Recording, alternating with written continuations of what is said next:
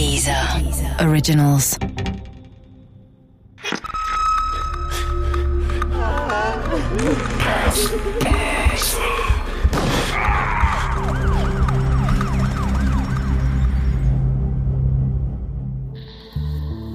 Der verlorene Finger Teil 4 Ein halbes Jahr ermittelte die Kripo Altena in verschiedene Richtungen und verfolgte die wenigen Spuren, die sie hatte, ohne Erfolg. Deshalb entschied man sich, den brutalen Überfall auf Jochen Liebig für ein breites Publikum filmisch aufarbeiten zu lassen, um neue Hinweise aus der Bevölkerung zu bekommen. Am 7. April 1989 wurde der nachgestellte Fall in der ZDF-Sendung Aktenzeichen XY gezeigt. Aktenzeichen XY war eine der wenigen Sendungen, die ich damals nach der Tagesschau noch sehen durfte. Und ich sah kurz vor meinem elften Geburtstag auch diese Ausgabe, in der das Schicksal meines Zoohändlers behandelt wurde. Bereits nach den ersten Sequenzen wusste ich, dass der Bonner Geschäftsmann, den man in seinem Tierladen sah, Jochen Liebig sein musste. Wie elektrisiert verfolgte ich mit hochrotem Kopf den Beitrag. Als der maskierte Täter zur Rosenschere griff, schloss ich die Augen. Etwas derart Grausames hatte ich noch nie im Fernsehen gesehen. Ich redete mir ein, dass das Ganze nur ein Filmchen mit Schauspielern war. Aber das alles beruhte auf einer echten Geschichte, mit einem echten Opfer, das ich persönlich kannte. Am Ende wusste ich, warum ich Jochen Liebig seit mehr als einem halben Jahr nicht mehr in seiner Zoohandlung gesehen hatte. Wahrscheinlich litt er noch immer unter der Verletzung. In der Nacht der Sendung schlief ich schlecht, die gezeigten Bilder aus dem Schuppen gingen mir immer wieder durch den Kopf. Ich war froh, dass wir nur eine Wohnung hatten und kein Wochenendhaus, in dem gefährliche Rosenscheren herumlagen. Aber ich muss gestehen, in gewisser Hinsicht war ich auf eine kindlich naive Weise auch neugierig. Gleich am nächsten Morgen lief ich wieder zum Laden der Liebigs in die Bonner Innenstadt. Ich wollte Jochen Liebig und den fehlenden Daumen an der linken Hand mit meinen eigenen Augen sehen. Doch wie in den Monaten zuvor waren nur sein Bruder Bertram und zwei Angestellte da. Oft bin ich danach noch in die Zoohandlung Liebig gegangen, selbst dann noch, als Mümmel längst Vergangenheit war. Stets war ich dabei, von der gruseligen Hoffnung beseelt, die Hand ohne Daumen betrachten zu können. Doch diese Hoffnung wurde nie befriedigt. Wahrscheinlich war das auch gut so. Ich sah Jochen Liebig nie wieder. Die Jahre vergingen. Ich kam in die Pubertät. Mädchen und Fußball wurden wichtiger als abgeschnittene Daumen. Nur manchmal, wenn ich durch die Bonner Innenstadt ging und zufällig an der Zoohandlung vorbeikam, dachte ich noch an Jochen Liebig und sein Schicksal. Doch ich unterdrückte den Reflex, durch die Schaufensterscheibe zu gucken. Ich war kein elfjähriges Kind mehr. Irgendwann schloss die traditionsreiche Zoohandlung Liebig dann für immer ihre Pforten. Ich kann nicht einmal genau sagen, wann das war. Ich bekam davon nichts mit. Es interessierte mich auch nicht. Ich studierte damals bereits Medizin. Allerdings nicht in Bonn, sondern in Hamburg. Erst durch das Medizinstudium wurde ich auf Umwegen wieder auf das gruselige Schicksal von Jochen Liebig aufmerksam. Allerdings in ganz anderer Weise, als ich es mir je hätte vorstellen können. Für meine geplante Promotion am Rechtsmedizinischen Institut hatte ich mich mit reichlich Literatur eingedeckt. Darunter war auch die Dissertation von Dr. Dirk Harms aus dem Jahr 2001. Verstümmelnde Hand- und Fingerverletzungen im Zusammenhang mit privaten Unfallversicherungen. Eine Analyse unter forensisch-medizinischen, phänomenologischen und versicherungsmedizinischen Aspekten.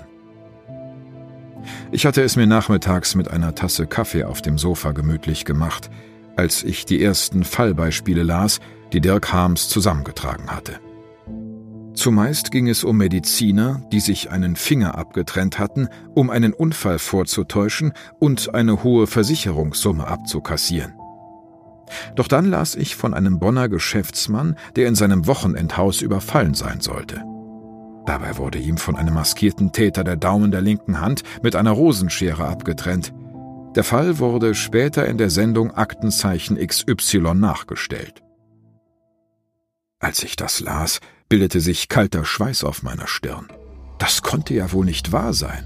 Jochen Liebig, mein alter Zoohändler. Hektisch las ich weiter. Nach Ausstrahlung des Films bei Aktenzeichen XY hatte sich ein Rechtsmediziner bei der Polizei gemeldet. Ihm waren einige Ungereimtheiten aufgefallen. Er hegte den Verdacht einer Selbstverstümmelung. Vor allem die Versicherung von Jochen Liebig nahm diese Anschuldigung des Rechtsmediziners sehr ernst. Was ich bis zu diesem Zeitpunkt nicht wusste, Jochen Liebig hatte sich im Fall einer Invalidität mit einer Summe von 4,5 Millionen D-Mark abgesichert. Dagegen waren die angeblich geraubten 10.000 D-Mark aus dem Zoogeschäft tatsächlich ein Witz. Aber warum hatte ein einfacher Zoohändler eine derart hohe Versicherungssumme auf seinen Daumen abgeschlossen? Und warum war die Versicherung darauf eingegangen?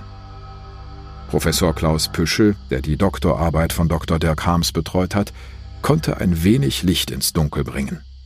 Ganz allgemein muss man sagen, die Versicherungsgesellschaften haben ein Interesse daran, Policen zu verkaufen und äh, Versicherungsnehmer zu haben. Und die Intensität, mit der dann geprüft wird, ja, wie es mit der Bonität ist, mit der wirtschaftlichen Lage der betreffenden Person, die ist sehr unterschiedlich. Manchmal ist das wirklich, ehrlich gesagt, sehr oberflächlich, weil die Versicherungsgesellschaften sozusagen auch Dollaraugen haben und sagen, wir haben ja erstmal Einnahmen also beim äh, Zoohändler erschließt sich äh, mir das ehrlich gesagt auch nicht, warum ein Finger äh, für ihn so wertvoll ist.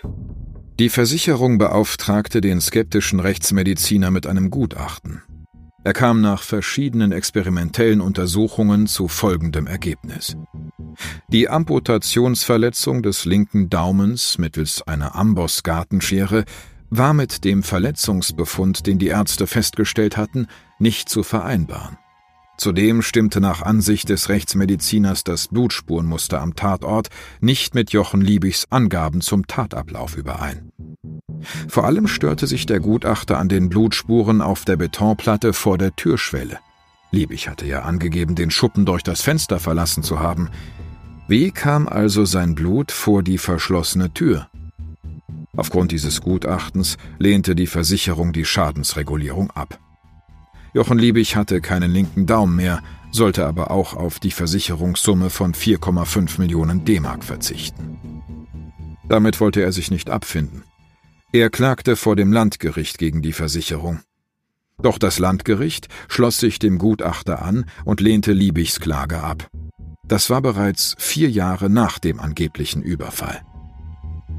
Langsam dämmerte mir, warum ich Jochen Liebig in dieser Zeit nicht mehr in seinem Zooladen gesehen hatte. Er hatte schlicht keine Zeit. Ständig war er bei Anwälten, in Gerichten und bei Versicherungen unterwegs. Es begann schon dunkel zu werden. Ich wechselte von Kaffee auf Rotwein und machte es mir wieder auf meinem Sofa bequem. Jochen Liebig hatte nicht locker gelassen. Er legte Berufung gegen das Urteil ein und beauftragte seinerseits einen pathologischen Gutachter mit der Frage, ob mittels einer einhändig zu bedienenden Gartenschere ein Daumen horizontal und glatt amputiert werden könne.